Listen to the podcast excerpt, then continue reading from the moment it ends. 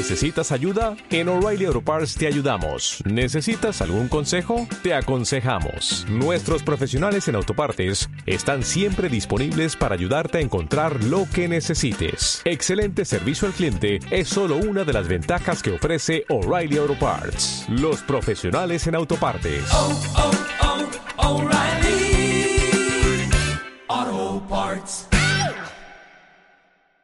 Bienvenidos y bienvenidas a Nielsen World.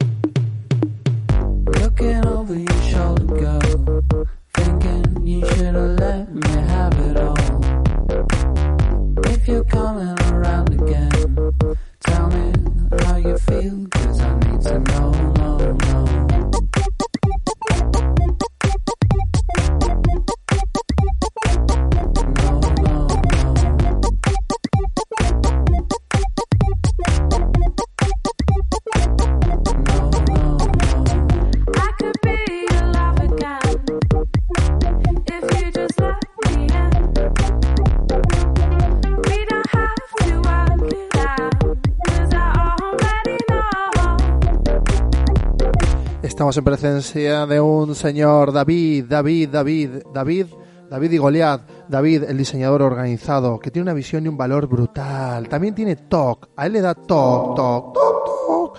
Hola, ¿qué tal? TOC, TOC. Bueno, la simetría le vuelve loco, cualquier cosa asimétrica le enferma, no puede dejar de verlo, tiene que ordenarlo todo. Es muy, muy cerdito. Bueno, él dijo que era cerdito, en realidad no sabemos si es cerdito o si el cerdito es lo que tiene, que es un animal que tiene en su casa, o es un peluche con el que convive y es su amiguito. Le encanta la serendipia que pasa en la vida real, ¿no? Porque la serendipia para él es, es el camino por donde seguir y disfrutar del diseño, que es a lo que se dedica, el diseño, la- el, el diseño de la experiencia de usuario, la famosa UX, User Experience. Es muy creativo, pero excesivamente creativo. Es tan creativo que en cuarentena se, se diseña a sí mismo como hemos tenido también a otro diseñador aquí, compañero de, de profesión, John, que se ocupa de otra parte del diseño, en este caso eh, David, David Barahona. Barahona. Hola David. Hola, Elvio. ¿Cómo estás? Hola, Elvio. ¿Cómo estás? Encerrado, básicamente, entre cuatro paredes, como todos, ¿verdad? Pero bien, bien. Pero Muy estás productivo, porque ahora mismo me siento como en mi etapa freelance, quiero decir, no noto diferencia con aquella época. O sea que eres, ya eres, eh, eres un empresario porque tu empresa es Interactel, interactel.com, Interact con C, no, con K, Interactel, con K, doble L al final, punto com. Y bueno, cualquier cosa que pongas en Google sobre Interactel va a molar porque es puro diseño de producto y está muy guay porque él se hace llamar en, en- en- al diseño de producto como Post Digital Products. ¿Qué es eso? Cuéntame. Bueno, pues porque al final creo que lo de digitalizar ya está bien durante 20 años. Llevamos desde el año 2000 digitalizando empresas y creo que ya todas las empresas, por lo menos eh, la mayoría de empresas, deberían de ser digitales. Ahora, el punto está en, en además de ser digitales, ser empresas rentables, ¿eh? empresas que funcionen, empresas que molen. Sí, sí, sí, estoy totalmente de acuerdo. La digitalización eh, es un, un paso, ¿no? En el que ahora estamos dando un sobre un salto ya al vacío sobre lo que es el post digital. La gente todavía cree que se está digita- digitalizando, pero en realidad no, no sabe que no lo está haciendo y que realmente está adoptando pues una forma de ver o una mentalidad que ya lleva heredada desde los años 90 en realidad.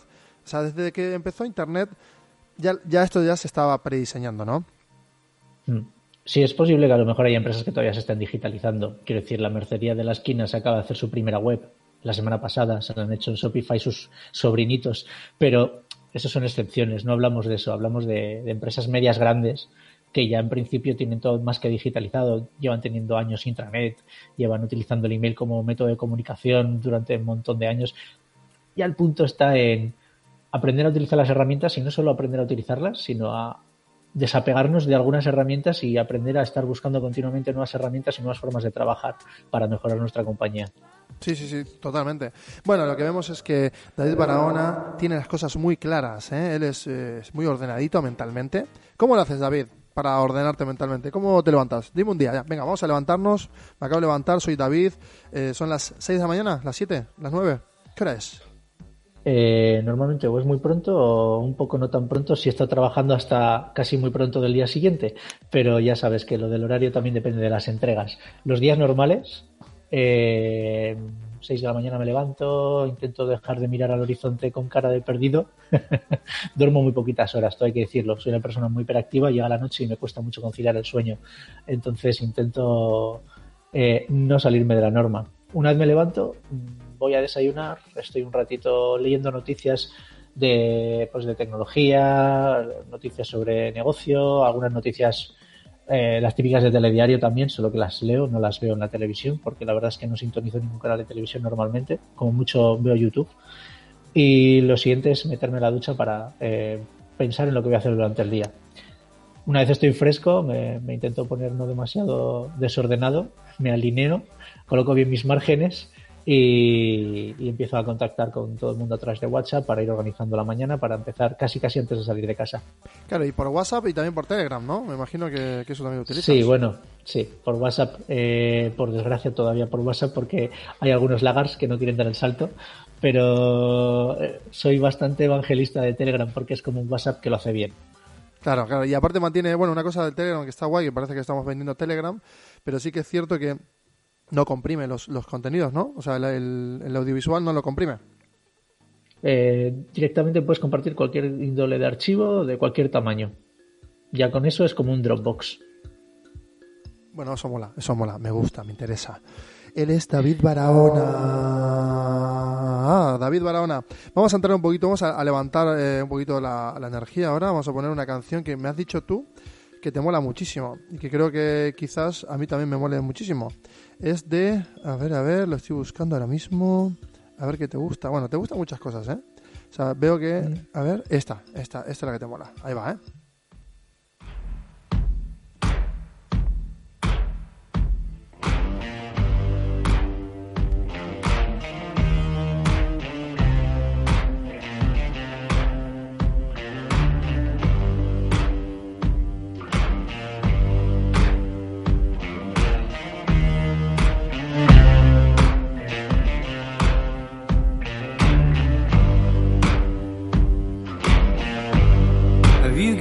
Color in your cheeks?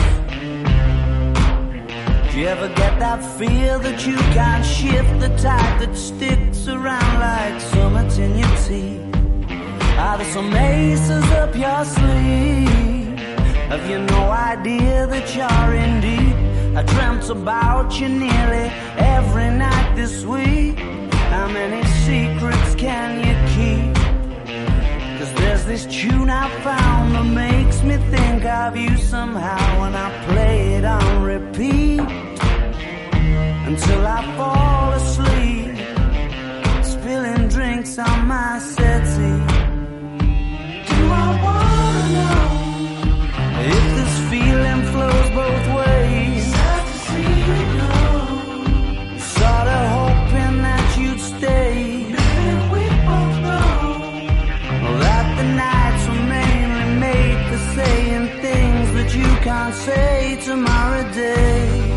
Bueno, él es David Barahona vamos a darle un fuerte, pero un fuerte y cálido, cálido esos tantos que llegan así. Abrazos, aplausos, mucho amor que te llega para ti, David Barahona. Me encanta porque hemos estado hablando de diseño toda la vida y, y muchas veces hablamos solo de diseño gráfico. ¿Cómo ha sido ese salto del diseño gráfico al diseño, al diseño como lo conocemos hoy en día? Bueno, en realidad el salto es al revés. Lo que pasa es que la gente enseguida asocia diseño con diseño gráfico. Y el diseño lleva mucho más tiempo que el diseño gráfico. El diseño gráfico es una disciplina de mediados del siglo XX que aparece con la cartelería y la propaganda en época de la Segunda Guerra Mundial. A partir de ahí se populariza con la publicidad y, con el marketing, ¿no? Que, que en los años 50, pues en Estados Unidos fue como unos años de oro. Pero vamos, el diseño, lo que es eh, diseñar, que es designar, que viene de la palabra designio, es definir el futuro. Entonces, bueno, no podemos adivinarlo, pero sí podemos construir un camino hacia un futuro que nos guste. Eso es diseñar, básicamente. Claro, porque una marca, creamos una marca con el fin de generar una comunidad alrededor de esa marca, que esa comunidad decida, decida eh, comprar nuestros productos y que, y que les represente de alguna forma con los valores y el espíritu que, que les rodea ¿no? a, esa, a esa gente. Entonces, ¿cómo creamos una marca? Pues de mil formas. ¿Cómo, cómo empiezas tú para, para dar identidad a esa marca? ¿Qué Bueno, preguntas ese es te otro haces? punto, ¿no? Una cosa es diseñar el propio producto y otra es la identidad de la marca. Es decir, por un lado estás tú, Elvio, y por otro lado está lo que la gente sabe o lo que la gente dice o que la gente recuerda de Elvio. Entonces, la identidad es eso que hace que piensen en ti y luego estás tú. Entonces, por un lado, diseñar el producto es una cosa súper importante, pero por otro, no tenemos que olvidarnos de que tienen que hablar de nosotros, tienen que hablar de nuestro producto. Entonces, hay que eh, generar una identidad que sea fácil de recordar, que sea coherente, que es una cosa súper importante y que no es tan fácil, porque al final, tú cuando tienes una empresa pequeña, pues bueno, cuidas tu marca muy bien, porque eres tú, así, acariciando y, eh, y diciéndole a tu marca, te quiero mucho, te mimo, eh, vas a ser siempre tú y no, no me voy a desviar. Pero cuando la empresa crece, ¿qué es lo que pasa? Que empiezas a, a hacer un departamento de diseño y contratas diseñadores jóvenes con muchas ideas o seniors que tienen también su visión del mundo y empiezan a aportar, a moldear la marca desde su perspectiva. ¿Qué ocurre? Que si moldean demasiado, tenemos personas haciendo una marca un poquito incoherente consigo misma, porque cada uno aporta demasiado su visión. Y por eso nacen roles como los brand guardians, que son personas que se encargan de cuidar que los diseñadores diseñen la marca y no lo que a ellos les gustaría diseñar. Claro, porque el diseñador siempre quiere tirar por su lado, ¿no? O sea, su terreno, lo que ha consumido, las tendencias. Hay diseñadores que son muy de tendencia y otros que son muy clásicos, por ejemplo. Bueno, los diseñadores no deberían hacer eso. Los que diseñan y no tienen igual las tablas necesarias tienden a ser muy subjetivos porque al final se emocionan con las tendencias y quieren ir hacia ello. Y no se dan cuenta que a veces secuestran a sus propios clientes para llevarlos hacia lo que quieren hacer, siendo un pelín egoístas. Pero bueno, eso las tablas y el tiempo te lo, te lo enseña y, te colocan en tu sitio. Me encanta, me encanta David Barahona, me encanta todo lo que me cuentas. Me cuéntame más, cuéntame más. A ver, eh, entonces, esa es la identidad. eh, tenem- vamos a situar al usuario final, ¿no? O sea, yo, por ejemplo, yo soy X, eh, tengo mis redes sociales en las que soy X con mi apellido y luego tengo mis proyectos y empresa. ¿La empresa tiene que tener algo de mí o, o- o pueden estar perfectamente separadas? Son estrategias, depende. ¿Qué queremos? ¿Que tu marca empatice con el usuario, incluso que sea uno más del grupo de usuarios al que te diriges? ¿O quieres liderar desde arriba, desde una forma muy jerárquica, una aspiración a tu usuario para que intente alcanzarte? Entonces, bueno, tenemos a Apple. Apple no quiere que sus usuarios se identifiquen como uno más. Apple es el, es el icono, Apple es Jesucristo. Entonces tenemos que ir a rezarle a Apple. Apple tiene la estrategia de una religión donde todos la mitificamos y donde incluso defendemos si alguien ataca a Apple. Mientras que hay otras marcas que son un poco más, pues, eh, no sé, McDonald's lo que quiere es anunciarte continuamente gente que come una hamburguesa y que cuenta cosas como muy de cuñado, muy de día a día. McDonald's es tú y yo, nos vamos a tomar algo. ¿A dónde vamos? A McDonald's, ¿no? Entonces es un poco, ¿cuál es tu estrategia? ¿Con quién quieres ir? ¿Con el usuario de la mano o arriba en un pedestal y que el usuario te esté rezando? Me encanta también el- el- el- la visión, ¿no? De cómo lo estás separando y cómo puedes, eh, cada usuario puede posicionarse en un sitio o en otro, ¿no? De- de la industria. En este caso, eh, Jonathan Ives eh, fue, es Ive, Ive. Ives, bueno, perdón, Ives, perdón, perdón, que estamos aquí ante un el TOC, el TOC, le vuelve a dar el TOC y corrige. Él corrige todo, él lo corrige porque es un corrector y no le importa nada. Pero me encanta que me corrijas porque es cierto. Pronúncialo, por favor. ¿Cómo se llama Jonathan? Eh, pues bien pronunciado es algo así como eh, Jonathan Ive. Vale, y Jonathan Ive es quién es? ¿Diseñador de dónde? ¿De quién? ¿De cómo? ¿De cuándo? Eh, bueno, ahora mismo es el CEO de su propia agencia de diseño y hasta hace dos días era el vicepresidente de diseño de producto de Apple. No significa que se haya ido de Apple, ha dejado de ser miembro de Apple para ser un proveedor de Apple de diseño. Entonces ha fundado su propia empresa de diseño y ha decidido seguir su propia vía, pero manteniendo a Apple como su principal cliente. Y Jonathan discute- Aparte de todo esto, por cierto, es Sir Jonathan Ive, porque está nombrado caballero por la reina de Inglaterra. Oh, gran detalle, un gran detalle. Sir, Sir, que no es Siri, ¿eh? Que no es Siri.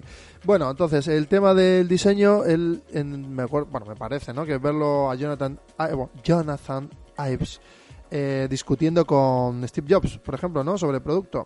O sea, cómo, cómo el pulso que hay que tener para poder llevar a cabo, pues eso, ¿no? Un, un- un diseño que tú quieres, que ves, que lo ves claro que el usuario lo va a disfrutar, que tiene en cuenta todos los aspectos de- del usuario, que de, de las necesidades del usuario, pero sin embargo viene tu jefe, que en este caso es Steve Jobs, y te dice, no, no, por ahí no. Pero la leyenda cuenta que él estaba ya en Apple cuando Steve Jobs no, no estaba todavía de vuelta porque le habían echado y le conoció mientras planeaba el golpe de Estado para recuperar su empresa. Que sale en la película. Y de alguna manera, de alguna manera eh, es de esas excepciones en las que lo adoptó casi como un hijo y, y prácticamente era Steve Jobs el que idolatraba todo lo que hacía Jonathan Ive. Entonces tuvo prácticamente libertad total para, para crear. Pero bueno, también es cierto que Steve Jobs, si se enamoraba de algo es porque lo veía súper claro. Y cuando él lo veía súper claro, iba con eso 10 años, incluso 20. Entonces, bueno, en ese sentido creo que tuvo mucha suerte. El otro hijo que adoptó, de alguna manera, es John Lasseter, que es el fundador de Pixar, otra gran empresa que fundó, bueno, que ayudó a crecer Steve Jobs, que en este caso no la fundó. Cuando él, salta de, Apple, bueno, le salta, le echan, le tiran a la basura, le, maltratan. Pero claro, él se lo había querido tanto que, claro, se tuvo que ir ahí. Estaba en un momento muy complejo y dice, voy a fundar Next. Fundó Next y también a la, a la vez, ¿fue lo de Pixar o, o fue un año? Sí, en paralelo. Sí, fue en paralelo, ¿no? Sí, sí, yo quería recordar bien.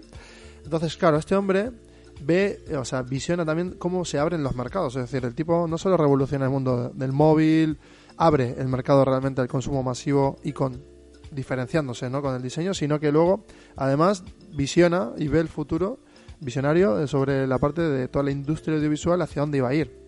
Y con, y con Pixar lo marca, ¿no, David? Porque marca claramente un punto ahí. Claro, él tenía como dos, dos ambiciones. Había estado programando, programando no mucho, la verdad, porque era un, era un auténtico vago y le encantaba engañar a su amigo Steve Bosniak para que le hiciera el trabajo por cuatro, por cuatro dólares y luego cobrar el salario completo en Atari. De hecho, uno de los juegos que son muy conocidos es el Arkanoid, el de la pelotita que rebota con los ladrillos. Y ese juego eh, prácticamente se lo programó Steve Bosniak, aunque el autor oficial y la patente está a nombre de Steve Jobs. Y básicamente es él ha ganado Steve muchísimo Jobs. dinero con ese juego. Arkanoid es suyo. Es de Steve Jobs, sí. No Hecho en Atari. sí. No, eso sí que no lo sabía. Muy buen Sí. dato, muy buen dato, muy buen dato. Una persona que tiene TOC, ¿qué es lo primero que hace David Barahona cuando entra a un sitio?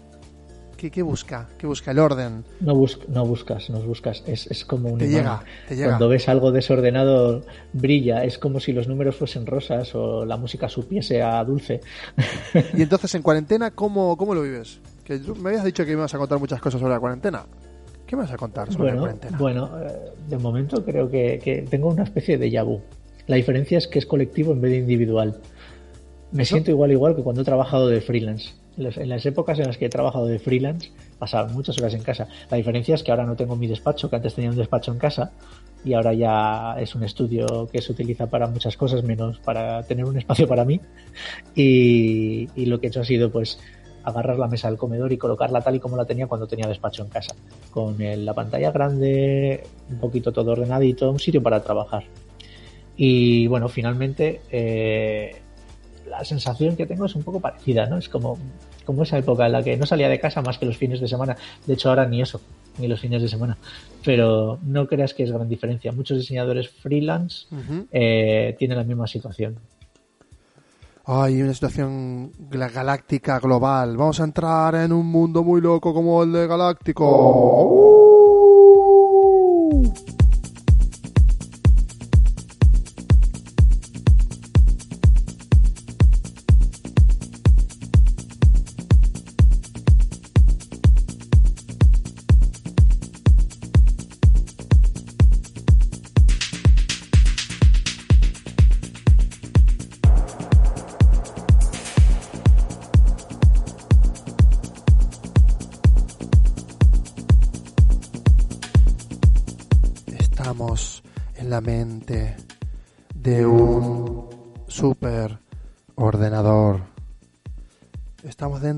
Dentro de un super ordenador.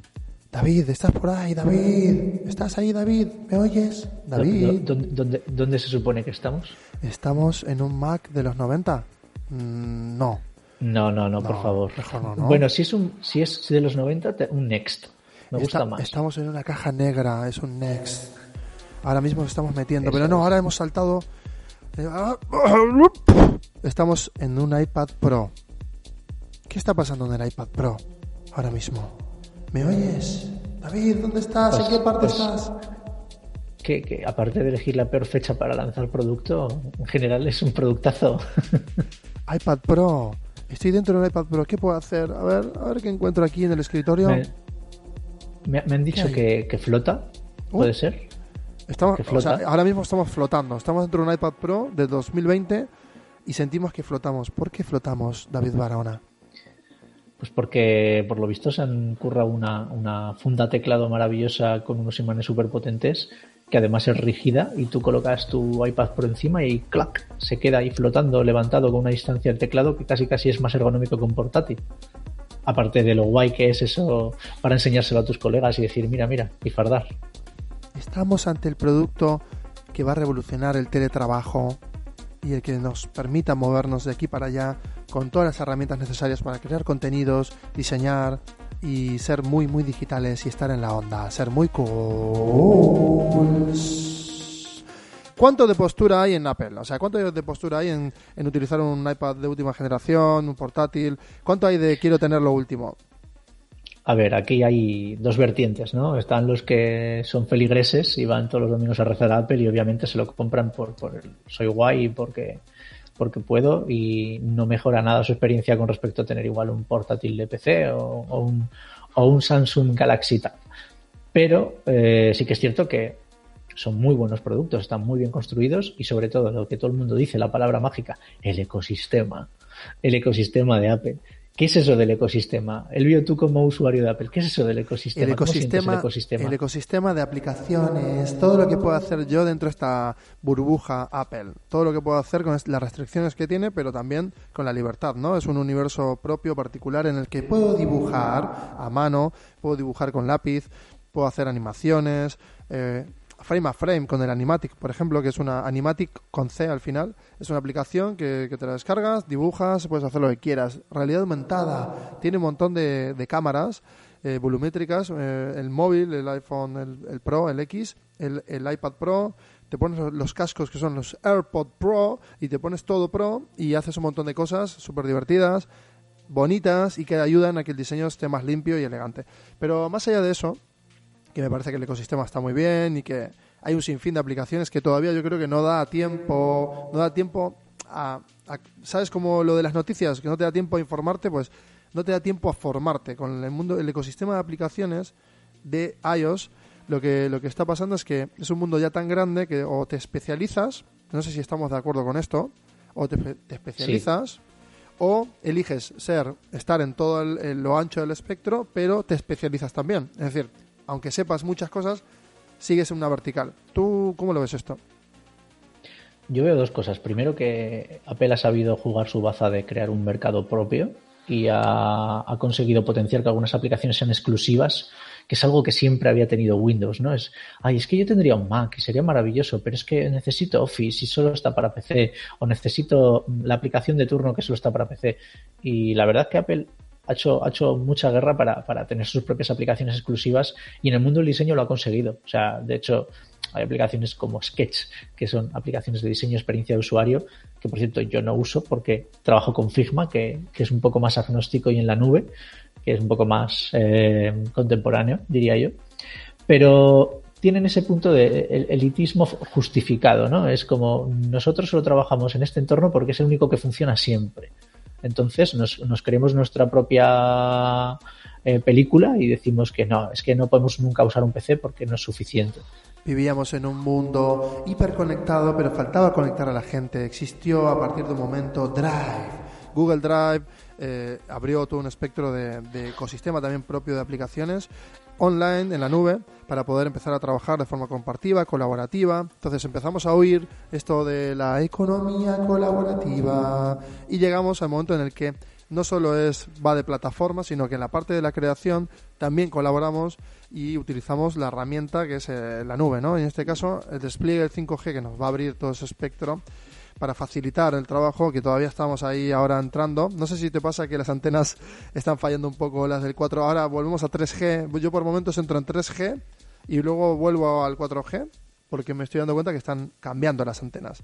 Está habiendo un despliegue ahora masivo, ¿no? Aquí. O sea, aparte el despliegue del 5G, que no sé en qué punto está, porque gracias a la peleita que tienen los chinos con Estados Unidos, está un poco paralizado. Coronavirus. Eh, luego tenemos otro, otro, otro punto que es importante, que es que como estamos en cuarentena, estamos consumiendo un 80% más de lo normal y las redes igual no terminan de soportar ciertos picos. Entonces hay caídas, gente sin wifi.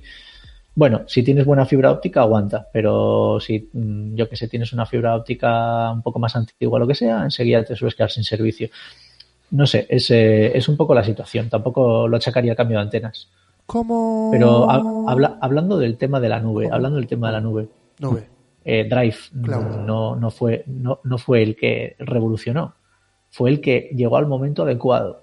Quien revolucionó fue MSN de Es- Microsoft. muy cierto, muy cierto, cierto. Sí, sí, al igual que antes Microsoft también hizo un Facebook que era que era también la red social de MSN. Pasa que yo lo utilizaba y miraba fotos y stalkeaba un montón por ahí. Después del Fotolog, que, que el Fotolog fue el precursor, pero em, em- MSN es el que desarrolla ¿no? el concepto más de red social. Pero estaba, eh, digamos, como encerrado dentro del mundo de- del mail, que de alguna forma era como est- estaba todo ahí como encerrado. Y luego se abre Pero con ex- Facebook. exactamente igual que, que Drive, que está basado en el mundo de Gmail, de Gmail. O sea, quiero decir, ellos clonaron el sistema, le hicieron lo mismo, solo que un poco más tarde y cuando las cosas estaban más maduras. Fue inteligente por parte de Google esperar a que fuese el momento, nada más. Eso es una de las claves. En un negocio tú creas un producto, el producto es muy innovador, es tan innovador que si lo lanzas nadie te va a entender. Entonces, ¿qué haces? Esperas, lo guardas. Apple ha llegado a hacer algo muy interesante que es, más allá de que ha creado un- la obsolescencia programada, que es uno de los problemas que tenemos con Apple, que, que la gente se queja y que, y que no mola, que, que- la gente dice, "Ey, el sistema operativo a partir de X tiempo me empieza a dar fallos. Pero resulta, resulta que, que no están así, que, que ellos lo que han hecho es siempre estirar en el tiempo, el lanzar productos para que el mercado también los absorba. No vas a, lan- no vas a lanzar un iPhone X Pro en el 2005 si la gente todavía no tiene ni idea de, de nada, de nada. Pero, la progresión, cómo van destrabando funcionalidades. Y eso es una de las cosas que también hizo WhatsApp. Por ejemplo, WhatsApp sale con una funcionalidad y luego va destrabando nuevas funcionalidades. Y de alguna forma, mientras va testando, ¿no, David? Va aprendiendo y va implementando. Sí, sí, ese es el problema WhatsApp, que, que nos está cuenteando demasiado lento. Ese cuentagotas de darnos funcionalidades va, muy despacio. Yo lo siento mucho y por eso soy evangelista de Telegram, porque en Telegram directamente han sacado todas las funcionalidades juntas y es un poco como un WhatsApp, pero más. De hecho, te he dicho que yo por las mañanas leo noticias. Las leo en canales de Telegram. Ni siquiera abro los blogs directamente. Un dato, un dato para el oyente, bueno, para la persona que esté aquí escuchando del futuro, oyente del futuro. Usa Telegram. Telegram tiene una cosa interesante que son canales de noticias, como bien dice David Barahona, diseñador UX y demás de producto y de muchas más cosas. Él nos cuenta que se informa así, ¿no? Mirando el feed de, de esos canales y no entrando en el feed público de un Facebook o de un Instagram y, y aburrirse en el scroll infinito, que luego también ahondaremos, que es una genialidad, lo del scroll infinito. Entonces, ¿cómo se llena de energía? ¿Cómo llega a informarse? Pues llega así, llega de esa forma, con el canal de Telegram. ¿Qué canales sigues? ¿O qué canales has activado? Shataka, por ejemplo. Pues eh, tengo el de Chataka, sí, para leer tecnología, pero no es el único. También suelo leer Tecnobúfalo en inglés, que van un poquito por delante y suelen ser bastante referencia aquí. CNET a nivel de noticias tecnológicas más de amplio espectro. Y, y luego eh, soy bastante fan de canales de ciencia, que es casi por entretenimiento. Otra gente prefiere ver el fútbol, pues yo me leo papers como si leyese una novela. O sea, no, no, no pretendo sacar ningún rédito profesional de ello, pero me interesa, me, me gusta leer ciencia. ¿Qué. ¿Qué canales de ciencia aparte en, en YouTube hay, no? Hay un montón.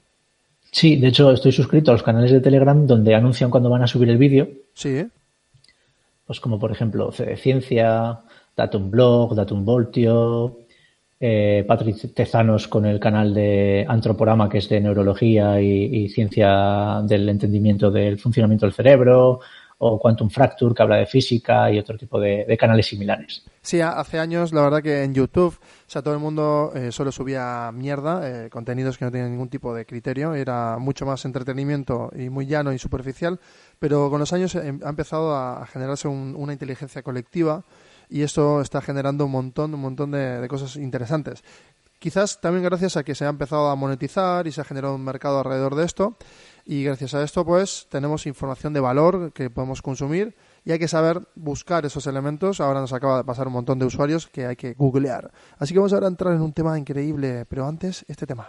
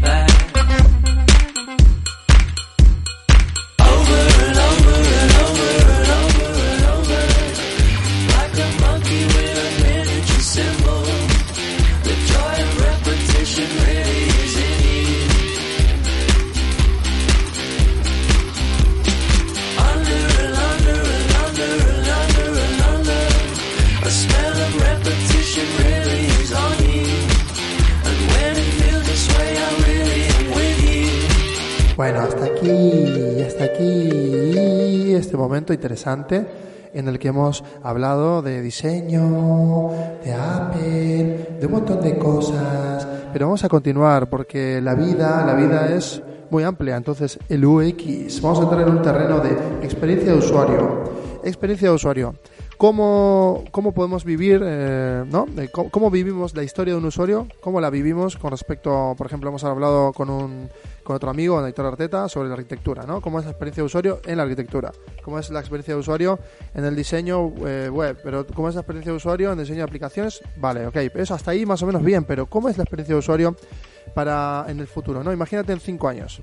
¿Cómo, ¿Cómo va a ser esa experiencia de usuario de un usuario que ya tiene un chip implantado o que utiliza tecnología reactiva en una casa o va al trabajo? eh, ¿cómo, ¿Cómo va a ser eh, la, la experiencia? Más, más que nada yo quiero saber cómo va a ser ese paso a paso. ¿Cómo lo vamos a vivir?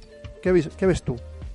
Bueno, igual empezamos por definir qué es eso de la experiencia de usuario para los que no sepan de lo que estamos hablando. Vale. En realidad, y esta frase no es mía, eh, es de alguien que también se dedica a lo mismo que, que yo en Bilbao, que muchos conocen, pero la, la- la experiencia de usuario o el UX es una palabra que nos hemos inventado porque la palabra diseño nos la han robado. Es decir, no deja de ser diseño. Lo que pasa que diseño pasó a ser algo muy visual y muy gráfico en la conciencia colectiva y para eso nos hemos desmarcado. ¿Qué significa entonces experiencia usuario? Pues bueno, es simplemente una serie de herramientas, de metodologías para diseñar un producto pensando en cómo lo va a vivir el usuario final para potenciar esa experiencia y hacerla lo más funcional posible. Muy bien, muy bien, muy bien David Barahona, me encanta todo lo que me cuentas, pero ahora vamos a situarnos en una posición real de un piloto de aviones que está en plena crisis y tiene que gestionar esa crisis en segundos, eh, ¿cómo lo hace? ¿no? La experiencia de usuario de un piloto, gestionar una crisis, tiene un manual en el que tiene que entrar su, su comandante, el otro, el montoto, bueno, todos ahí leyendo papeles, buscando códigos, Claro, esto hace años se ha ido depurando, ¿no? Pero hay mucho diseño por ahí. Bueno, yo te voy a decir una cosa. De pequeño era muy fan de hacer maquetas de aviones de guerra, de, de maquetas de, de cazas sobre todo. Y leía mucho sobre cómo era la, interfaz de la cabina de, lo que es la HCI, de Human Computer Interaction, de la cabina de, de los aviones, sobre todo los F-22 y de los, y de los B-2 que son un poco más modernos, que al principio confundían con ovnis. ¿Qué es lo que pasa? Que los pilotos, de alguna manera, eh, no, no, no, no utilizaban interfaces pensadas con metodología de experiencia de usuario. Todo lo contrario. Eso era diseño dogmático, diseño adoctrina- adoctrinado. Es decir, un informático, un ingeniero creaba unos paneles con información y después, por pura formación y repetición, el piloto se aprendía de memoria dónde estaba cada cosa. No estaba pensado para que cualquiera se sentase y disfrutase de la experiencia de ser piloto. Todo lo contrario. Es anti-UX. o sea, Así se crean las primeras profesiones, ¿no? O sea, así se van creando. Tú me imagino que si creas el avión, lo diseñas eh, antes de que exista la aviación, ¿no? Y estás pre- no como validando la hipótesis de, de flotar, de volar. Vale, superas esa, superas la del fuselaje, luego dotas de, de un poquito de comodidad. Yo viajé en un Cessna, por ejemplo, con un colega piloto y la, la experiencia de usuario es como muy rudimentaria, muy rústica. ¿no? Hay tres mandos, eh, alti- ¿no? Como tres, tres eh, indicadores de información. de, de altímetro, eh, el otro era el de velocidad y, otro, y parecía un coche. Eso era un coche, pero no era un coche de, de, o sea, de, de gama alta, era un coche de mierda. Porque era un coche de mierda en el que estamos apretados. Ese Cessna era muy pequeñito, temblaba todo el rato, el- la, la ventanilla temblaba todo el rato y parecía que iba a explotar todo el rato. Entonces, claro, lo primero que me dio a mí fue un ataque medio de pánico, decir, hostia, aquí nos vamos a matar, tío. O sea, ¿qué coño es esto? Esto viene un viento un poco más caliente, modifica la trayectoria y nos vamos a tomar por culo. Pero, o sea, ha ido evolucionando. ¿Cómo ves ahora? Pero bueno, sí, Eh, sí. Ahí hay una Te cosa digo, que se valida. ¿no? Que es que al final la experiencia de usuario es una cosa que reduce la fricción a la adopción de la tecnología, pero el usuario es capaz de utilizar cualquier cosa. Solo es cuestión de voluntad y ganas. En el caso del piloto no le queda más remedio que querer saber pilotar porque si no se mataría, Eh, eh, sobre todo en el caso de, de ser piloto de caza. Pero en el caso de los usuarios de a pie, te voy a hacer una analogía. Cuando dices, no, es que si mi web no es eh, buena a nivel de experiencia de usuario, nadie va a querer utilizarla. No, no, si tu motivación es muy fuerte, aunque la experiencia de usuario sea malísima, Muy buena. vas a aprender a utilizarla. ¿Sabes, por ejemplo, un ejemplo perfecto de la peor experiencia de usuario y el máximo número de usuarios?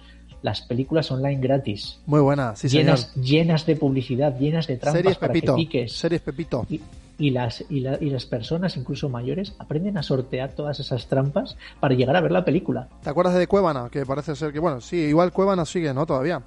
Que esos son unos argentinos de, creo, del, sur. Bueno, ya me corregiré a alguien si mira en internet, pero Cuevana o cuevana.com es una plataforma que de, alguna forma generó el concepto VOD, en el que enlazaron como dos, dos elementos. Uno es la web, concepto plataforma, y otro, eh, me confirman que Cuevana sigue. Y otro, y otro que es el elemento de contenidos, ¿no? O sea, el posicionar contenidos que no, que no veo en un o sea, o que veo en un estreno y que quiero. Uy, hay una tercera ver- versión. A ver si nos cuenta Gastón un poquito sobre eso. Entonces, desarrollo un poquito más. Eh, yo he sido usuario, he sido usuario que no quería gastar dinero, quería ver contenidos de calidad, quería ver estrenos y quería verlo de la mejor resolu- resolución. Y me comía la publicidad, como bien dices. Pero ya llegó un momento en el que la resistencia a eso se fue, sabes, como la paciencia se fue acortando y se fue achatando hasta que desapareció y apareció Netflix y dije, va, mira, me paso. Y por eso, o sea, por eso el éxito de Netflix también. El salto, ese salto de esos usuarios agotados ya de la publicidad, de descargar en uTorrent películas para saltarte la publicidad. Saltar Pero a- ¿sabes qué pasa? ¿no? Que en el ADN de los humanos, ya lo decía el arquitecto en Matrix, siempre hay un porcentaje de los usuarios que van a ser la resistencia y se van a montar su sillón. Entonces, da igual que les hagas un mundo maravilloso, que hay gente que por no pasar por el aro de pagar o por el aro de pertenecer a una plataforma, van a seguir haciendo todo lo posible por piratear. Entonces, esas, esas plataformas tienen esos usuarios. Sí. Y no son pocos.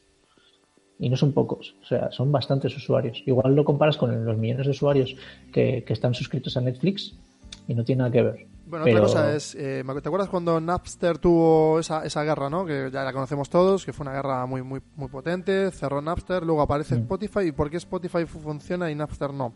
Lo mismo que con Cuevana, Netflix. Al final Bueno. siempre hay un hay un innovator que, que decide dar el salto, se arriesga, muchas veces eh, pierden eh, porque hay que legislar nuevas nuevas cosas, ¿no? Como cuando tú creas un coche y, y- y vivimos en un mundo de carromatos, no sé cómo decirte. Un detalle, Napster funcionó, funcionó que flipas. El problema que tuvo es legal, Total. porque Napster era piratería con experiencia de usuario, o sea que era una puta maravilla. Pero Lo sí, que pasa sí, sí. que se les tiraron al cuello. Pero si Spotify es igual, casi. Spotify, Spotify es, es, un Napster, es un Napster legal. copiado, legal. Un Napster es. legal. Sí, con, y en el diseño, mira, si me lo pongo a ver ahora mismo, a nivel de diseño, estoy recordando en Napster y la única diferencia es que los botones, en vez de estar redondeados, eran todos como mucho más rústicos, un poquito Claro. más Windows, pero funcionaba perfecto. De hecho, estaba el concepto Mm. Skills, ¿te acuerdas? El concepto Skills. Y no sé si llegaron a, a implementar el concepto de emociones para escuchar música según tus emociones, que creo que eso sí está guay en Spotify, pero claramente ha sido más un tema legal que otra cosa, y de, Sí, y sí. implementación en el momento. Estoy totalmente de Y acuerdo. de hecho, el primero que intentó imitar a Napster, pero en legal, no fue Spotify, fue la tienda de Apple Music, iTunes. Bueno, un concepto ahí muy interesante. Las, las, los comercios, no lo oigo hablar, y es la UX en los comercios, por ejemplo, no sé si se tiene tan en cuenta. O sea, por ejemplo, yo voy a Zara y en- o en Ikea. En Ikea sí que se tiene en cuenta. Sí, bueno, en realidad en los comercios de grandes plataformas como puede ser Zara, Ikea, mm, no sé, cual- cualquiera de estos de Inditex o, o compañías similares, están súper estudiados. No solamente a nivel de espacios, sino a nivel sensorial. Por ejemplo, hay una de, una de las empresas que más invierte en la parte sensorial es Stradivarius. Huele a Stradivarius. Total. es- Pasas enfrente y huele a Stradivarius. Muy buena, el olor, el olor es un, un- bueno, el olor es un tractor muy interesante para, para entrar en el, en el concepto colectivo, ¿no? De, de algo. Mm. Un olor te puede remitir a una sensación muy amplia, muy, muy concreta, pero amplia en espectro. Y te puede situar hasta en un momento de tu edad, de tu vida. Y eso me parece brutal. Aquí hay una opinión de Manuel Díaz, que es eh, CTO de Nimiz, que opina, la UX muchas veces es la clave para poder validar hipótesis de startups. A reducir la fricción ayuda a que los experimentos sean más efectivos y se puedan validar con más facilidad. Es decir, que realmente nos aporta el conocer al usuario, el conocer cómo experimenta es, eh, y navega, eh, ¿no? que en, en las webs ya, ya se hacía hace años. ¿Dónde, dónde pone el clic la gente? Pues aquí, pues aquí voy a poner publicidad. Y te metían banners, ¿te acuerdas de los banners? Cómo te iban metiendo banners. Luego salió el pop-up, el, el banner pop-up que te sigue, que, actualmente en el móvil todavía sigue. Playground, por ejemplo, te, te mete publicidad por delante y tú mueves el texto y te sigue, te sigue, no, no te deja, hasta que no lo ves, no te deja continuar.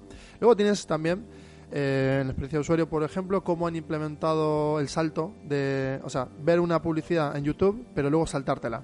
Entonces, los cabrones te- en los primeros 10, 10 segundos te venden lo que te quieren vender y luego si te quedas, pues ya te retienen y el entra el, el- el, ¿no? como ese concepto de retener al usuario.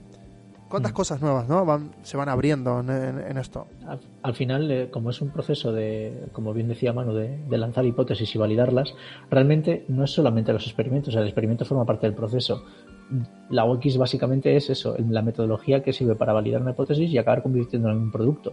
Pero luego hay que seguir ese producto, hay que mejorarlo, hay que escuchar el feedback, hay que hacer análisis y iterar. Entonces es un proceso donde pues es un poco metodología de mente. Primero diverges, luego converges, vuelves a diverger, vuelves a converger. Y así infinitamente hasta que o te conviertes en un unicornio o tu empresa fracasa. Bueno, un ejemplo, Apple, un poquito- Apple, Apple sí que converge y diverge, por lo menos desde el punto de vista de, bueno, de diseño de producto, en, en verticales de producto también, y luego en, en su propia identidad. O sea, nace de un, mucha colorimetría y termina en la ausencia de color, que, que eso me parece como muy, muy interesante.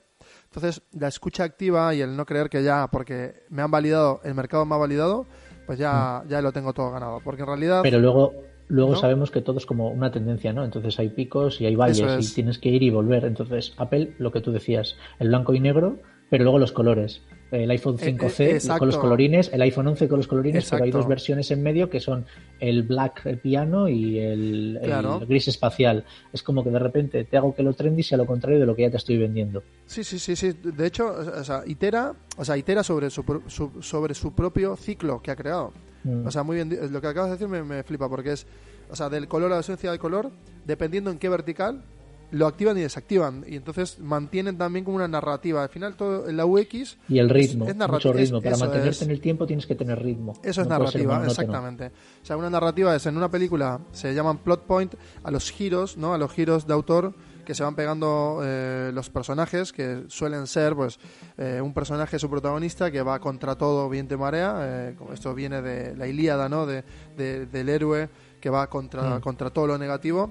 Y va en contra, siempre tiene un antagonista, que, es, en este caso, pues puede ser la realidad, un personaje concreto, que le, le supera o, o le iguala eh, a la contra, ¿no? Como un antagonista. Pero lo mismo tenemos al momento de salir con nuestras empresas, proyectos, ese, ese instante en el que tenemos una gran idea, somos como un héroe, pero claro, el mercado, el mercado dice, hostia, yo soy, yo soy la contra de esto y te digo que ahora esto no quiero consumirlo, no quiero que me des un iPhone X Pro. No es el momento. Sí, Estoy en el pero, 2005. pero también hay, hay una cosa que, que Steve Jobs lo, lo supo entender muy bien y es que en las familias se quiere la gente mucho porque se pueden pelear. Eso significa que yo tengo que siempre tener un puntito Sí, de sí, maltratador para después ser muy bueno y compensarlo. Entonces. ¿qué es lo que hace a veces Apple? Tú esperas algo de Apple y Apple no te lo da. La Y te la cuerda. enfadas con Apple. Claro. Te enfadas con Apple. Y al año siguiente te lo dices, gracias Apple, nos escuchas. Y es como, a ver, te lo pude dar el año pasado y no lo hice, voluntariamente. Porque quería generar un ruido negativo que después al compensar se genera en algo mucho más positivo que si te hubiese dado directamente a la Entramos en un terreno ahora muy interesante que es la innovación, ¿no? Es decir, el departamento de innovación de una empresa grande, gigante como Apple, es seguramente gigante y tendrán tantas innovaciones que ni siquiera les da el tiempo, incluso estirándolo en el tiempo ahora, decir, venga, sacamos el iPhone 11, 15, 22, 24, 28, te- ya, yo estoy seguro que ya tienen desarrollado el nuevo concepto de lo que va a ser el smartphone eh, versión ya superada, ¿no? Es decir, lo siguiente, ¿qué va a ser lo siguiente? Podrá ser o realidad virtual aumentada mixta irá por ahí, que eso es una evolución natural y orgánica de los dispositivos periféricos como son ahora un móvil llevado a gafas, o no, o se sacarán de la manga otra cosa, ¿y qué pasará? Yo creo que en realidad ellos tienen a sus investigadores de research haciendo cosas súper apartadas de la realidad y creando patentes para después permitir a sus diseñadores de producto ir a la juguetería de Apple y decir, mira, estas son las patentes que todavía no hemos sacado. ¿Cuál cogemos ahora y cómo le damos una evolución lógica al producto actual para ir hacia otro sitio? Entonces, tú miras las patentes de Apple y ya tendrían que tener una cámara debajo de la pantalla sin notch ni nada, pero no lo han sacado y está la patente. Y, y también miras y tendrían que tener un portátil que no tuviese teclado, que tuviese una pantalla táctil donde el teclado fuese áptico y no lo han sacado. Han sacado la Touch Bar, que es una versión muy reducida y que en realidad es solo anecdótica, pero sí Que- demuestra sí. que ellos tienen la capacidad de hacerlo. Que por cierto, decir, sí, inventa- pero que por inventan. Sí, sí, pero la Sí. Touch Bar no, no mola tanto. Tú la tienes en el portátil y es bastante inútil. No sé si a ti te resulta útil, pero a mí me Pues, parece pues, sobra. pues en realidad, en realidad, al principio la veía igual que tú de inútil, pero luego con el uso me he dado cuenta que es una extensión más multiuso que las propias teclas. No está tan mal, tampoco está tan bien, pero no está tan mal. Claro, hay innovaciones que, que, por ejemplo, el- la doble. eh, ¿Te acuerdas en los Nokias plegables, los Ericsson eh, plegables? O sea, venimos de innovaciones que ahora se repiten de forma cíclica con un, Mm. con un apartado nuevo que es el- los materiales nuevos, que ahí sí que tenemos muchísimo por A veces, a veces vienen innovaciones que son forzadas, que empresas que en realidad no son tan innovadoras quieren ser las innovadoras por adelantarse y se meten en volados, porque Samsung. son embolados, Samsung. como los móviles plegables. Los móviles plegables es una gran cagada sacarlos ahora. El S20, No ese, eh, ¿cómo se llama el, el último del S20? Yo lo he visto, me lo enseñó el otro día eh, del país. No, el periódico S20 del no ha salido todavía. No, el- eh, sí, Ese sí, sí, sí. Era. Ah, dices, sí, no, Sí, pero el el S20 S20. no es, un, no es un plegable ni nada, ¿eh? Entonces, dices no, el, yo he visto el, el, el plegable. Flip, el Samsung Flip. Ese, ese. Vale. Y tiene Creo un problema con las así. pantallas. Tiene un problema con las pantallas es que se rompe de, de mirarlo. Tú dices. Es el, por- Z, el, Samsung Galaxy Z Flip. Eso Pero es. básicamente el problema que tienen es que son un tipo de pantallas que sí que son plegables, pero que no pueden protegerse por, por- porque necesitan ser elásticas. Entonces, en el momento que no son protegibles, tu, tu uña o tu dedo son susceptibles a romperla. Entonces te compras un móvil que vale 2.000 euros y le marcas con la uña el segundo día. graves problemas David Barahona nos plantea un mundo en el que se rompen las cosas. Y claro, normal, los materiales cambian, evolucionan. Así que vamos a pasar a un momento diferente. Vamos a cambiar un tercio ahora y vamos a poner una música como esta, por ejemplo. A ver qué pasa. Touch this. You can't touch this. Can't touch this. My, my, my, my music hits me so hard, makes me say, Oh my Lord, thank you for blessing me. What am I to rhyme and to hype me? It feels good when you know you're down. A super dope homeboy from the Oak Town, and I'm known as such. And this is a beat uh, you can't touch. I told you, homeboy, you can't touch this. La canción dice todo lo contrario. que- o sea, no, no toquemos, no toquemos, no toquemos nada. No, no toquemos que se rompe, que se rompe y se, se destroza. El diseño también, que, pues eso, ¿no? Es algo físico, algo digital, pero es una, una religión, es un modo de vivir. Y sé que David Barahona lo vive de esa forma, es, lo vive como, como su propia existencia. Es algo que, que va consigo mismo. Pero el problema que veo yo aquí son las tendencias. Conozco diseñadores que están muy, muy enamorados de las tendencias y, por ejemplo, el ugly, el ugly design o el diseño feo, chungo, horrible, ¿no? Que hay de rollo de los 90 de Windows, el, el feísmo este de destrozarlo todo, el de poner todas las cosas al contrario de donde está la norma. Eh, ¿Qué pasa con esto, David Barahona? Acaba- acabas generando, pues como que el eh, cuando percibes un vacío en vez de el relleno, eh, generas un orden en el desorden. O sea, realmente hay un patrón en ese patrón. En ese no patrón hay un patrón. ¿Qué es lo que pasa? Que, bueno, pues tendrá su rollito, es un poco una tendencia antisistema para gente muy, muy indie, muy trendy, pero, pero tiene una norma también. O sea, al final son normas un poco más complejas, más caóticas, pero normas al fin y al cabo. Ya, pero es el desafío de, de las personas que descargan una aplicación, por ejemplo, o eligen una marca porque les representa 100%, eh, es como excluyente. Entonces, ¿cómo haces que una interfaz que, que tiene que gustarle a todo el mundo, que tiene que ser como aséptica, limpia, eh, Google lo ha hecho, ¿no? O sea, ha limpiado todo, ha dicho, mira, mejor es poco, poquísimo, para gustarle a todo el mundo y que sea muy útil, muy rápido, que, el tiempo de respuesta tenga muy bajo lag, que tenga cero lag casi, de doy clic y ¡uh! eh, aquí está, aquí está descargado. Uy, qué diversión, me encanta. Entonces, eso mola, ¿no? Pero te también sacrifica diseño. ¿Cómo lo ves? En realidad, todo lo contrario, porque es un diseño súper funcional, ¿no? O sea, quiero decir, al final, tampoco quitan todo, ¿eh? No, no nos engañemos. Tú miras el Material Design, que son las guías de diseño de, de Google, y hay una parte que es solamente para el diseño de movimiento de las cosas. Si lo quitásemos, todo sería más rápido. Pero no se percibiría tan suave, que la palabra es suave, no rápido.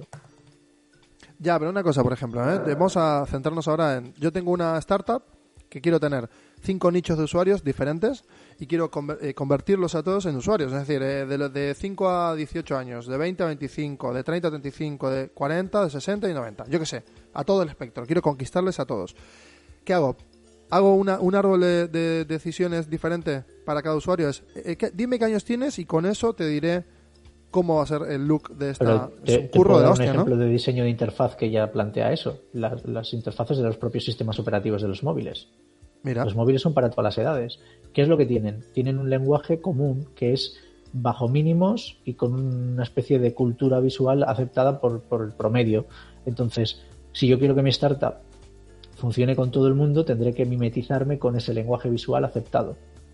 No tengo que innovar el lenguaje visual, tengo que mimetizarme con el lenguaje visual aceptado por la mayoría. Me ha encantado algo que has dicho, que es cultura visual.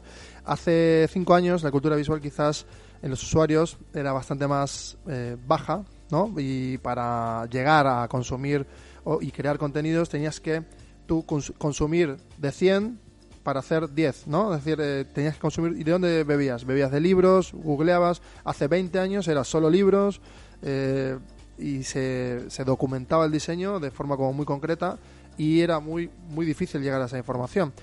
Y volvemos ahora a este momento, a los últimos cinco años en los que Instagram revoluciona, ¿no? Con, con todas las tendencias, explotan, hay una, una explosión de color, de diseño, de, estética, de formas, de culturas, y se, se mezcla todo. Y tú, si eliges tu feed bien a tus usuarios, como a modo de Inspo Board, llegas a, llegas a tener inspiración constante todos los días y a educar ¿no? tu, tu, tu ojo. ¿No crees ahora que las nuevas generaciones están sobrealimentadas de diseño y qué va a pasar con esta- estos nuevos usuarios? Bueno, al final, ¿qué es lo que está pasando? El efecto TikTok, por ejemplo, está Eso es. orientado a, a- a niños, adolescentes y gente muy joven, aunque en principio es un clon de una aplicación que murió que se llama Vine, porque la compró Twitter y se arrepiente muchísimo de haberla cerrado.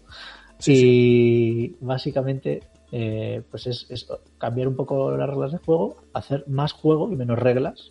Por eso TikTok es más como un sitio donde jugar que un sitio donde interactuar y se interactúa menos, pero se interactúa más basado en lo que tú muestras, ¿no? Que es bailar sincronizado con la música o actuar sincronizado con un trozo de pues del audio de una película Bueno, o de pero una serie que sí, es pero un ahí yo meme, sí, ¿no? sí que te digo que ahí sí que va a evolucionar bastante el uso en TikTok, porque ahora mismo es un banco de pruebas, es un experimento social eh, colectivo en el que toda la gente eh, venga suelta cosas, eh, es de hecho la llaman con la red social donde puedes ser tú mismo, ¿no? Es decir, aquí no hay pose, aquí no hay nada, venga diviértete, haz una, un juego, pero detrás de esto, ¿cuál es la evolución? Bueno, para mí es un- en cuanto a lo que acabas de decir, en realidad es un clon de Instagram. Lo que pasa es que están en un momento más de early stage, igual que lo estuvo en su momento Instagram. Claro. Instagram era la red social para fotógrafos donde tú subías fotos guays y no te importaba tanto el postureo como en Flickr. Y ahora resulta que ahora el sitio postureo es Instagram. Ah, mira, pero muy O sea, curioso. Sí, sí, sí, porque el vídeo, ahora el vídeo, eh, muy cierto lo que acabas de decir, ¿eh? O sea, Instagram se acopla perfectamente en tiempo con la fotografía y TikTok se, se, se ajusta perfectamente en el tiempo con el vídeo, ¿no? Eso es lo que estás llegando Eso a la es. conclusión que estás llegando. Me parece que es muy cierta y que es así. Muy bien, eh, David Barona, te voy a aplaudir ahora mismo porque me encanta lo que me cuentas.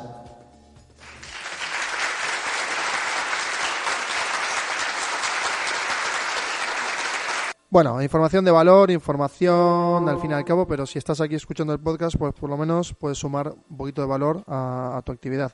Eh, Manuel nos comenta, ¿hay UX para usuarios niños? ¿Hay UX para no videntes o personas con discapacidad mental? Eh, bueno, ya no se dice discapacidad mental, ahora es eh, capacidades especiales. Y luego hay una corriente que se enfoca en la UX en URR. Entonces, tenemos ahí como tres espectros. eh, el URR, que es como la evolución, pero ahora, a día de hoy, la UX pensada para gente, para niños y no videntes, por ejemplo. Es que en realidad la UX es como la vista global y eso que comenta sería más bien la accesibilidad, que es una rama de la, del UX. Entonces la accesibilidad es la parte en la que un producto está preparado para gente que tiene problemas para utilizarlo de una forma habitual. Es decir, un usuario promedio no tiene problemas para ver una interfaz, un invidente sí. Entonces tiene que haber un sistema que dé acceso a ese usuario y eso es accesibilidad. Bueno, aún así, los, los sistemas operativos se han simplificado muchísimo, pero muchísimo. Y básicamente ahora el- el- lo, lo complejo lo vuelve la persona. Es decir, si yo utilizo un montón de aplicaciones, vuelvo complejo el sistema, pero si no, puedo solo de, ¿sabes? Como utilizar el móvil para ver la hora, llamar, eh, utilizarlo para cosas como muy concretas como pedirle a Siri, eh, ¿qué como hoy Siri? ¿Qué hora es? Siri, ¿a qué hora me voy a trabajar? Siri, chorradas. Entonces, lo complejo se vuelve según el uso. Y eso me parece que Apple lo ha logrado hacer, pero bueno, también eh, Android también, ¿eh? Bastante bien. Han superado esas barreras que es muy complejo crear un sistema operativo. O sea, es muy, Mm. Sí, pero pero muy, luego muy complejo. Hay, hay un punto más, que es que mm, el mejor sistema operativo en cuanto a usabilidad para eh, invidentes es iPhone. Por eso Sí. todos los invidentes se compran iPhone, porque con, el, con la voz del altavoz y toques en la pantalla puedes manejar perfectamente el iPhone. Sí, sí, el sistema de tapeo también se demostró que el scroll infinito eh, entretiene a un mono. Eh, he visto un experimento en tiempo real durante una hora del el monito scrolleando infinitamente. Estaba cargado de dopamina. El mono no, el mono no quería ni comer plátano. No quería, plátano no quiero, quiero más, quiero más móvil. Y le daba el móvil, pa, pa, pa, like, like, like. Y no paraba el tío, o sea, estaba enloquecido. Eso es lo que nos pasa, ¿no? En el día a día eh, hay interacción humano-máquina, la interacción humano-máquina se va fusionando, entramos en un, en un, en un ahora en un tubo de eh, ya mirando hacia el futuro, un, un futuro. El futuro es un poco distópico, pero realmente vamos a entrar a, la fusión humano-máquina. Nos guste o no. Y esto lo vamos a dejar para otro podcast, porque la transhumanidad y la fusión humano-máquina creo que es eh, merecedor de todo un podcast completo. Y, y ahora lo que te voy a pedir, eh, David Barahona, es algo que me ha dicho como idea Arto- eh, Aitor Arteta, que es un libro. Dime un libro para recomendar. Vamos a apuntar el libro para que lo recomendemos a el mejor libro de la historia según David Barahona. Igual que recuerdes. El mejor libro. Que va a ser lo mismo, porque si lo recuerdas es que pero te ha yo, yo, yo, a ver, soy, soy un poco malo y seguro que este podcast lo escucha el autor del libro que no voy a recomendar, que debería estar recomendando ahora mismo. Recomienda dos. Primero, del mundo Venga, de UX y luego el de tu amigo. voy a recomendar uno que es uno de los libros barra películas que más me gusta Ah, mira. y al mismo tiempo os voy a recomendar el libro que debería estar recomendando porque el autor es mi mejor amigo. Vale. Entonces, primero os recomiendo que leáis El Club de la Lucha. Además de ver la película, hay que leer el libro. Me gusta Y muchísimo. después, Claro. y después, cuando ya estéis con toda la dopamina de haber leído El Club de la Lucha, tenéis que leer Reflejos de Absenta, de Alexis Falcas. Muy bien. Alexi- Alexis Falcas, el club de la absenta. ¿Sí? ¿Lo he dicho bien? Reflejos, reflejos de Absenta. Ah, refle- Acabas de hacer, acabas de hacer un crossover. Es que me encanta. Me encanta cómo la cuarentena empieza a, generar, ¿no? Como mi cerebro empieza a degenerar, se diluye, se vuelve líquido y se come a sí mismo. Mi cerebro quiere a mi propio cerebro. Se come, se come. Bueno, entonces el futuro es ese, pero David Barahona ya nos ha contado que estamos en el presente, que la UX sigue avanzando, que sigue avanzando de una forma muy interesante y progresiva, por lo cual vamos a disfrutar eh, de sistemas adaptativos cada vez más y esos sistemas adaptativos van a ser más recurrentes y van a mejorar la experiencia de usuario, por lo cual vamos a eh, acortar los espacios de tiempo que invertimos con la interacción y vamos a poder disfrutar más de la experiencia. Así que me parece como un gran, un gran, no como un gran resumen de todo esto. Pero antes quería comentarte algo sobre el TOC, antes de que te vayas. El TOC. ¿Qué ha pasado con el rediseño de BBVA? Solo dos minutitos, por favor. Quiero saber sobre Pues esto. Fíjate que como, como un buen usuario con TOC, Sí. debería de estar quejándome del logotipo del BBVA y Sí. yo lo aplaudo. Ah, muy bien. Y lo aplaudo porque ha utilizado el TOC para llamar mi atención. O sea, que te conoce. No, conoce que en realidad la mayoría de la gente tiene un leve TOC. Todos tienen un leve TOC. Entonces, ¿qué es lo que te hacen? Te plantean el logotipo perfectamente alineado y en un segundito te lo desalinean. Y eso visualmente es, es un golpe, es como, mira, estoy aquí. Y además te lo desalinean hacia arriba, o sea, diciendo, vamos para arriba. Entonces, me parece una genialidad. No es, no es para nada un error, obviamente, porque eso es, es un concepto al que han llegado voluntaria y estudiadamente, pero independientemente de que estés de acuerdo o no, han conseguido, con una letra de palo seco, que es la cosa más básica que hay, que medio mundo esté hablando del cambio de logotipo. Sí, sí, estoy absolutamente de acuerdo. Me ha, gustado muchísimo también. Luego, cómo lo aplican y cómo sigue el toque apareciendo en la vida real. O sea, te persigue. Tú, donde mires, vas a tener eh, TOC, porque BBVA quiere que te moleste todo esto. Pero luego también la innovación se refleja de esa forma, ¿no? Como con algo disruptivo, algo que, que te hace te hace romper la norma y te hace llamar la atención. Entonces, llamar la atención en un mundo de mucha atención, de mucha de mucho emisión de contenidos, pues cada uno quiere destacar de alguna forma y creo que vemos como un acierto, ¿no, David? ¿Ha sido un acierto, David? Vamos a puntuarlo del 1 al 10. Un 9, porque el 10 nunca se da. Bueno, uh, ha sido muy alto eso, un 9. Ha sido muy, muy alto. Hemos tocado todos los temas. David, me encantaría ahora que me recomiendes una persona a la que llame para que sea el siguiente podcasteado. Y esto es una idea Pues, de Jorge Demium.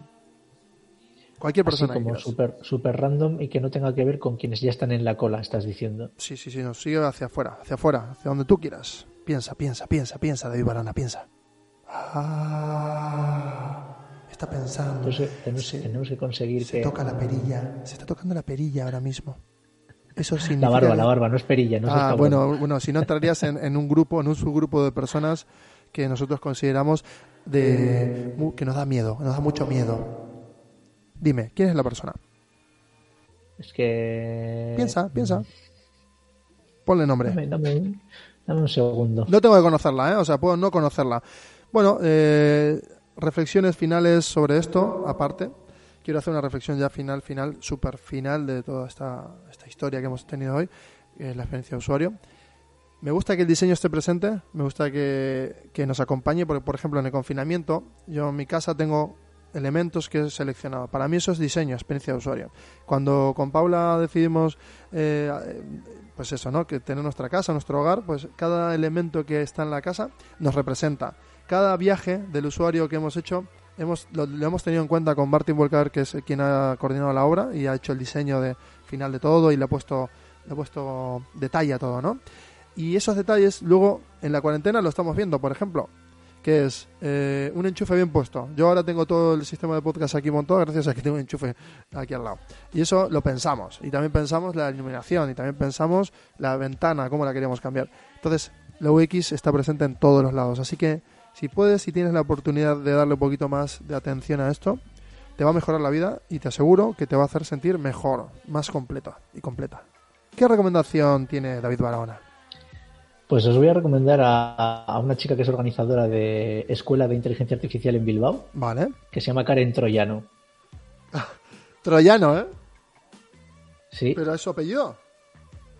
sí, sí, sí, es su Hostia. apellido, sí. O sea, pero es hacker, es hacker. Eh, bueno, es, es, es programadora, entiendo. Pues entonces un troyano y ella, o sea, es, es el apellido mejor puesto de la historia. O sea, me dedico a ella, he, he hackeado seguramente, pero no te lo voy a decir, pero mi apellido es troyano. Su LinkedIn eh, pone que es ingeniera en I+D en FON. FON, la empresa esta de las foneras, Sí. de compartir wifi Sí, sí, sí. ahí. Ah, pues mira, pues me- perfecto. Voy a sumar a Karen, vamos a hablar de inteligencia artificial y será seguramente una charla increíble. Muchas gracias, David, eh, por estar aquí. Te mando un aplauso final porque te lo mereces. Y nos vamos. Vemos que quiere decir algo David Barahona. ¿Qué quiere decir finalmente? a, a ti por el podcast. Muchas gracias, muchas gracias. Agur, muchas gracias a todo el mundo por haber estado aquí aguantándome, porque yo ya estoy un poco confinado. Voy a ir a, a beber un poquito de agua, a ver una serie. Os recomiendo eh, Cuentos Asombrosos. El capítulo 1 y 2 fue, fueron decepcionantes. Eh, casi lloro de rabia porque Steven Spielberg eh, fue productor ejecutivo de todo esto y me preguntaba, ¿qué coño has hecho, tío? Y, y un contenido original de Apple que, mete el Apple todo el rato en la historia, pero luego el capítulo 3, Gastón Armaño Hack, para finalizar, que, que, que está escuchando, el capítulo 3, ayer, es, fui un niño, fui un niño, disfruté, lloré, eh, me emocioné, abrazaba a mi osito ahí, eh, emocionado viendo cómo la historia de aquel anciano cobraba vida y os lo recomiendo, el capítulo 3 de Cuentos Asombrosos. Y antes de irme, voy a escuchar qué dice Gastón sobre esto. ¿Qué dice Gastón? No, bueno, a mí lo que me pasó Asombroso fue que la serie de los 80 me encantó y fui muy fanático toda la vida. Vi la, el tráiler ahora ese que salió, Sí, de la nueva de Cuentos Asombrosos, y decepcionó. el tráiler solo ya me decepcionó un montón. No vi nada de lo que era antes Cuentos Asombrosos, que tenía como una cosa... Además, ahora que la gente está todo con, con el tema del CGI, que no quieren CGI, quieren monstruos prácticos y cosas, no lo ponen. No ponen no, es como que volvieron a... a a esa época de, no sé, está feo, estéticamente, conceptualmente es distinto, las historias son raras, no tiene, actores famosos, tiene algún- alguna carita que aparezca como Christopher Lloyd apareció en la historia esa del tipo que cortaba la cabeza, o son todos random y es super low budget y no le damos bola y lo hicimos para hacer Bueno, voy a terminar con una frase. Voy, a, voy terminar, cara voy a terminar buena. una frase ahora mismo y se va a mutear Gastón porque ese es el final del capítulo y le voy a decir a Gastón, ok, boomer, ok, ok, mira el capítulo y disfrútalo, disfruta mucho de eso, porque esto es Nielsen World.